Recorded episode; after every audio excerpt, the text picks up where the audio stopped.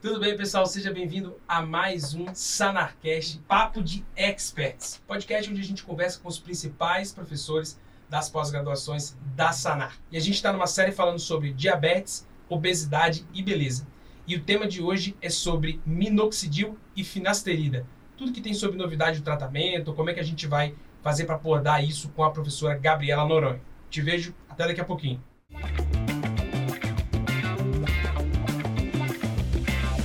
Bom, pessoal, sejam bem-vindos de volta. Nesse episódio a gente vai falar sobre o chip da beleza com o professor Alexandre Câmara aqui, que é um dos experts da pós de endocrinologia. Também vai ter a Gabi, da parte de dermato, vai ter a parte da parte de nutro. São todas as pessoas. A gente estava conversando muita coisa fora do ar aqui, mas eu tenho certeza que você vai gostar muito. Ó, lembrando, se você quer rever esses episódios, ver todos os materiais que eles estão trazendo aqui e aprender mais dessa pós-graduação, de cada uma dessas pós-graduações que a gente está falando aqui, acesse sanarmed.com barra sanarcast. Você vai ver tudo lá. Bom, Ale, é um tema mega polêmico que a gente já traz desde o início e eu queria te perguntar, chip da beleza existe, não existe? O que, que você acha disso? Como é que se posiciona? E depois eu queria abrir para todo mundo aqui. É realmente um tema bastante polêmico, mas a gente tem que trazer o que tem de evidência aqui. E primeiro, assim, qual a ideia desse chip da beleza? É, o chip é uma, na verdade, é um, um dispositivo, é um implante, não é um chip de computador nem nada inteligente. É um implante que vai, que tem basicamente a gestrinona sozinha ou com alguma outra coisa. E daí a pergunta, mas o que é, que é gestrinona? O que é que ela faz que tanta gente está utilizando e realmente a gente tem visto resultados aí é, interessantes e alguns também efeitos colaterais também importantes. Mas a gestrinona é um esteroide, um esteroide sintético, como vários outros esteroides. Mas o que ele tem de diferente? Ele tem, ele é anti-androgênico, portanto, assim, não dá para utilizar em homens com objetivo de hipertrofia, de academia, que tem esse bloqueio antiandrogênico, e ele bloqueia as gonadotrofinas, bloqueia FSH, LH, que são aqueles hormônios produzidos na hipófise, Inclusive, ele é utilizado para tratamento de endometriose, é bastante, tem bastante evidência, é uma medicação muito boa para esse tratamento, que ele vai bloquear as gonadotrofinas, tem esse bloqueio antiandrogênico. Ale, é, seria a única indicação, entre aspas, formal Exato. Né, que a gente tem hoje pelas sociedades para indicação e para colocação do implante de gestrinona, né? Perfeito. E daí, o que é que isso tem a ver com a beleza? Esse efeito antiandrogênico vai ter esse efeito em pele, em cabelo, então que vai reduzir a ação da testosterona nesses órgãos, então isso faz com que a pele fique mais bonita, é, o cabelo tenha menos ação androgênica. Aí você pergunta, ah, mas que aqui, porque as pessoas ficam com hipertrofia, as mulheres com boa definição muscular, geralmente ele é associado com alguma outra medicação, com a testosterona, enfim. E o que, é que a, a, gestrinona faz também? Ele reduz a SHBG, a globulina que, que carrega a testosterona. Então, ele reduzindo a SHBG, ele aumenta a, a forma livre da testosterona, ou seja, potencializa sua ação.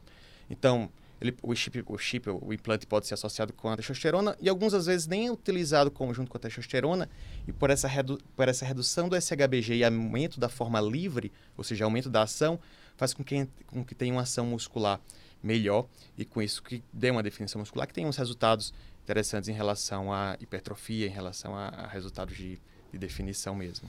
Agora, por que, por que, que, tem tanta polêmica em torno disso? Assim? Por que, que a pessoa às vezes é, tem um pouco mais de receio de poder fazer uso? Se tem tantas vezes mulher que pode se beneficiar, entendeu? Eu acho que, primeiro, né, é, até em relação ao título desse podcast, chip da beleza é um termo que o médico hoje ele não pode usar nas suas redes sociais próprias, porque estaria ali configurando uma forma de publicidade é, para um tratamento. Então, você pode falar né, do, dos implantes que a gente tem disponíveis é, e conceituando aqui. A gente tem a gestrinona hoje na forma de implante silástico, que é aquele tubinho de silicone, que foi desenvolvido pela Elmeco e estudado pelo Dr. Ismar Coutinho. E a gente tem os pellets também de gestrinona, que são como se fossem comprimidos que você implanta. O procedimento é muito parecido dos dois. O pellet, ele tem duração de seis meses, então você coloca ele no tecido subcutâneo, ele vai fazer seu efeito por seis meses, não precisa retirar.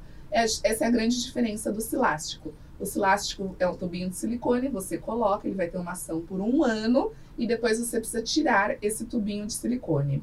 A gestrinona é um progestínico com uma ação anti-estrogênica, por isso que ela é tão utilizada aí, é, em pacientes que você quer diminuir a proliferação do endométrio, você consegue fazer esse bloqueio. Então, ela tem resultados fantásticos. Eu tenho pacientes que tinham endometriose, aquela paciente que sofria, que todo mês ia parar no pronto-socorro, com grande cólica, desmaiava, dor na relação sexual, dor para evacuar, é, infecção urinária crônica e que para elas elas tiveram uma melhora impressionante da qualidade de vida.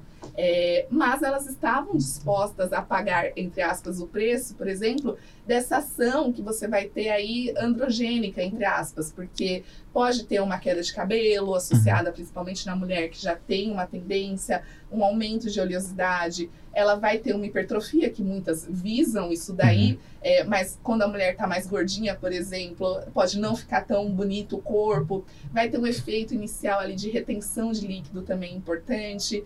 Então, é, eu brinco que às vezes o chip pode ser da uhum. feiura, né? Eu tenho uma paciente que teve uma queda de cabelo intensa com o implante que ela colocou. Então, é, eu, até a gente estava conversando isso antes né, do podcast, é, que muitas pacientes podem querer, mas nem todas merecem. Então, aquela que tem endometriose, ela já tem ali meio caminho andado, né? Uhum. Agora, a paciente, digamos, né, regular, comum, que vai buscando uma hipertrofia, ela tem que ter ali muitas coisas já no estilo de vida dela é, de forma adequada, tem que ser praticante de atividade física, tem que ter uma boa dieta, tem que estar com uma composição corporal excelente para ela começar a considerar a colocar a gestrinona. Sendo que a gente consegue o resultado de gestrinona com outros tratamentos que a gente vai ter a mesma efetividade. Agora, a gente não pode negar e isso eu acho que é um pouco até às vezes hipocrisia da sociedade médica, que de fato a gestrinona ela vai melhorar muito o aspecto da celulite na paciente. Uhum. E a paciente fica maravilhada com isso daí, né? Vai dar uma definição muscular. Então, muitas vezes, aquela mulher que tem dificuldade, que está há anos numa academia, ela vai usar gestrinona, ela vai ficar mais definida, vai ficar com o abdômen sequinho, o abdômen mais trincado. Então, também a gente não pode, né, fechar os olhos e falar, não, só faz mal, não tem esses resultados. É, não, é até uma coisa que a Patrícia falou desses efeitos colaterais, que assim, a lógica é bonita. Então, falar, olha, vai reduzir a CHBG, vai reduzir a globulina, vai deixar a ação melhora a testosterona, mas ele tem um efeito antiandrogênico, então teoricamente vai proteger ali a pele. Isso é a, a, farmacologia, isso é a teoria. Só que é muito dinâmico. Tem pessoas, como a Patrícia falou, que esse aumento da testosterona livre faz esse efeito contrário, faz o, o, até o efeito da feiura, entre aspas. Tem mais efeito em pele, acaba caindo o cabelo. E tem uma questão, quando a gente faz um implante, o paciente vai ficar ali seis meses, até um ano ali sobre aquele efeito da medicação. Não tem como tirar. Então, uma vez tendo esse efeito colateral, acaba perpetuando e começa a ter essas complicações que, que, vai, que vai ficar um certo tempo ali, o paciente tendo que conviver com elas. E você já, você já recebeu alguma coisa parecida nesse consultório, Gabi? Muito. Eu ia falar, bem como dermato, que nem o Ale tá falando, que essa ação, ela dura e não consegue tirar por aquele período. Super importante o paciente ter ciência de todos esses pontos, né? Porque ele fica com aquele nome, chip da beleza. Então, ele quer se sentir belo, lindo, é isso que ele visa. Então, mas ele tem que ter a dimensão dos efeitos colaterais que ele pode ter. E isso a gente consegue até, de certa forma, alguns casos, prever um pouquinho, né? Me uhum. digam aí se eu tiver errada, mas os pacientes que eles chegam com muita acne no consultório, com piora da oleosidade ou queda de cabelo, e na verdade não é nem exatamente uma queda, é uma alopecia androgenética ali que muitas vezes já estava em curso. Então, se você ali tirar na anamnese, consegue prever se esse paciente já tinha um início de alopecia androgenética, se na adolescência ele já tinha adolescência, é, já tinha acne ou já tinha essa pele aí com excesso de oleosidade. Mas teve é, muitos pacientes que buscaram no consultório principalmente por conta é, da piora da acne, mas assim, quadros extensíssimos de acne. As pacientes chegavam assim, nossa, doutora, mas eu só tive acne na adolescência, nunca mais tive. Do nada comecei a ter muita acne no rosto, no colo, É aquela acne bem dorso. hormonal, né? Uhum. Super Gabi, hormonal. Né? Aqui na região né, do terço inferior da face. E é assim, se a paciente ela já tem uma alopecia androgenética ou uma tendência, é o que a Gabi falou, dá para você captar isso daí na anamnese e muitas vezes contraindicar, né? Então uhum. eu tenho várias pacientes que vêm, aí, doutora, eu tô querendo colocar com o doutor fulano de tal, o que, que você acha? Eu falo, não, você não, não é uma candidata, não é, vai cair seu cabelo. Ou, a não ser que você esteja disposta a pagar esse preço. Uhum. E a mulher, ela é muito apegada ao cabelo, né, Gabi? Você que trabalha com. Você sabe que pode acabar com a autoestima de uma mulher, uhum. ela ter um afinamento, uma queda de cabelo, ficar com entradas. Ou então eu até falo para paciente, não, então a gente vai ter que bloquear então essa ação. E aí a gente vai considerar muitas vezes até o uso de uma medicação ali inibidora da 5-alfa redutase. É, muitas vezes já usar um minoxidil, uma loção para prevenir, talvez fazer até uma intradermoterapia associada, mas eu vou deixar essa parte para a Gabi falar.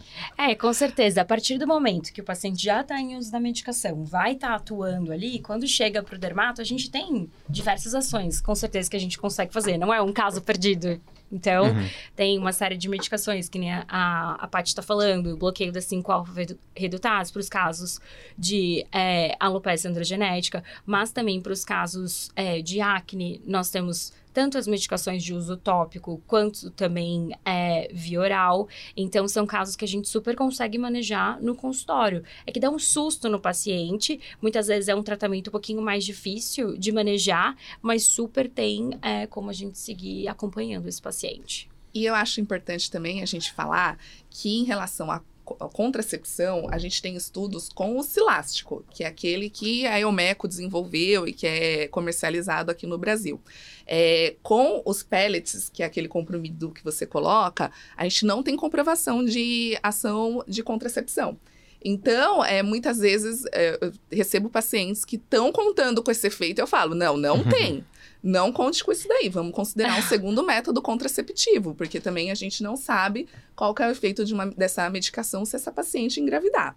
E um ponto também, é, se, a gente for aqui falar né, dos pontos positivos e negativos de cada uma das Legal. opções, o cilástico, ele tem duração de um ano, mas você consegue tirar ele. Então, se, se arrasou uhum. com o paciente, acabou, deu algum efeito colateral muito importante, você consegue retirar ele antes. Não é tão simples quanto colocar, é um pouquinho mais uhum. doloroso, mas dá para tirar. Então, também, é, tudo isso daí tem que ser avaliado pelo médico na hora que ele vai orientar essa paciente, se ela for colocar ou com ele ou com algum colega, a respeito dessas diferenças.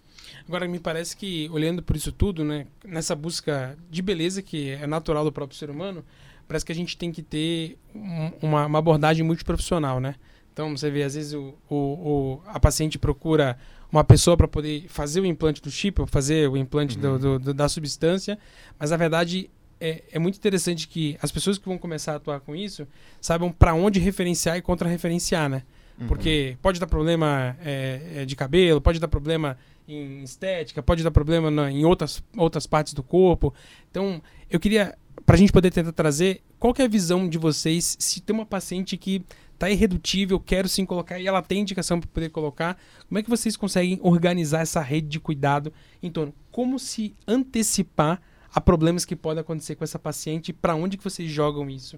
Para quem está pensando. Que esse é o fator principal, é você conseguir já controlar esses possíveis efeitos colaterais. Uhum.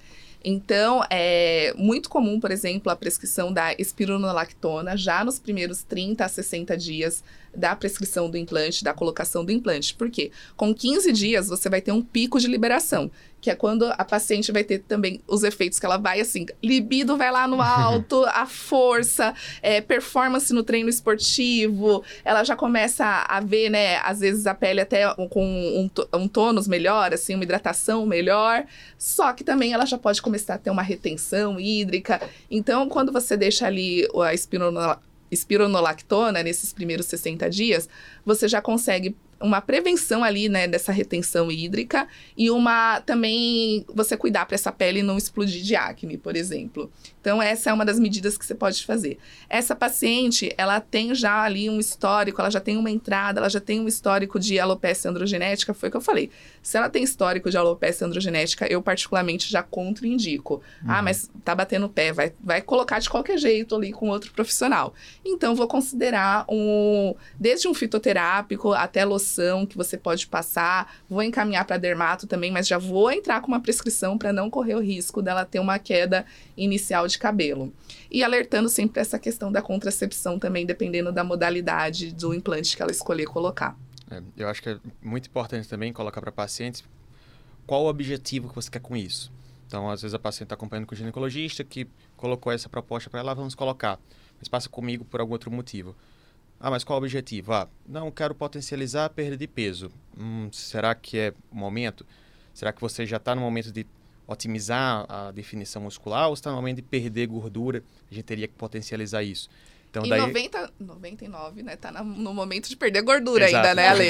As que querem colocar ainda por cima. E aí chega, por alguma, aumenta o efeito da testosterona que aumenta a fome. Testosterona aumenta a fome. E aí o paciente diz, nossa, não estou conseguindo mais controlar, a minha dieta piorou muito. Então, ó, então vamos, vamos aumentar aqui a dose da, da semaglutida, vamos aumentar a dose da medicação para melhorar a perda de peso, porque senão você não vai ter o seu resultado que você tanto quer, que é um corpo melhor, enfim, melhorar a composição corporal. Você está aumentando gordura, a gente acompanha na bioimpedância, paciente até aumentou um pouco a massa magra, mas também aumentou muito a gordura, que ali não faz tanto sentido. Então daí tem que associar também outras medicações, às vezes até para ajudar a perda de peso também. É muito comum, tem muitos médicos que quando colocam um implante já colocam junto a semaglutida injetável. Ó. Porque é isso que o Ale falou, vai ter um aumento do apetite, a paciente vai ganhar massa magra e às vezes a paciente não tá pronta psicologicamente para É. ver o peso na balança subindo. É, depende do perfil. Se é uma paciente mais magrinha, ótimo, come mais. Vamos lá. Por mais que você explique que às vezes é massa magra, Mas- é, ela fica abalada. Então, aí se você consegue que ela ganhe massa magra e ela tem uma. é, ela, ela perca gordura concomitantemente, aí sim essa paciente vai amar o resultado, né? Porque ela Exato. vai ter um corpo muito mais definido. Exato. Mas são esses pequenos detalhes. A- a- Até estava falando isso antes do podcast começar. A sensação que eu tenho hoje em dia é que tem muitos profissionais que não têm é, a expertise necessária colocando o implante. E o que acontece é que acaba prejudicando a reputação é, de uma medicação, que pode ter efeitos muito bons, por exemplo, naquela paciente com endometriose. Então, é isso. É, a indicação ela tem que ser precisa, você tem que saber controlar esses efeitos colaterais e manejar muito bem esse paciente. Um dos efeitos colaterais a gente vai falar no próximo episódio, que é a alopécia. Gente, muito obrigado pela presença de vocês aqui.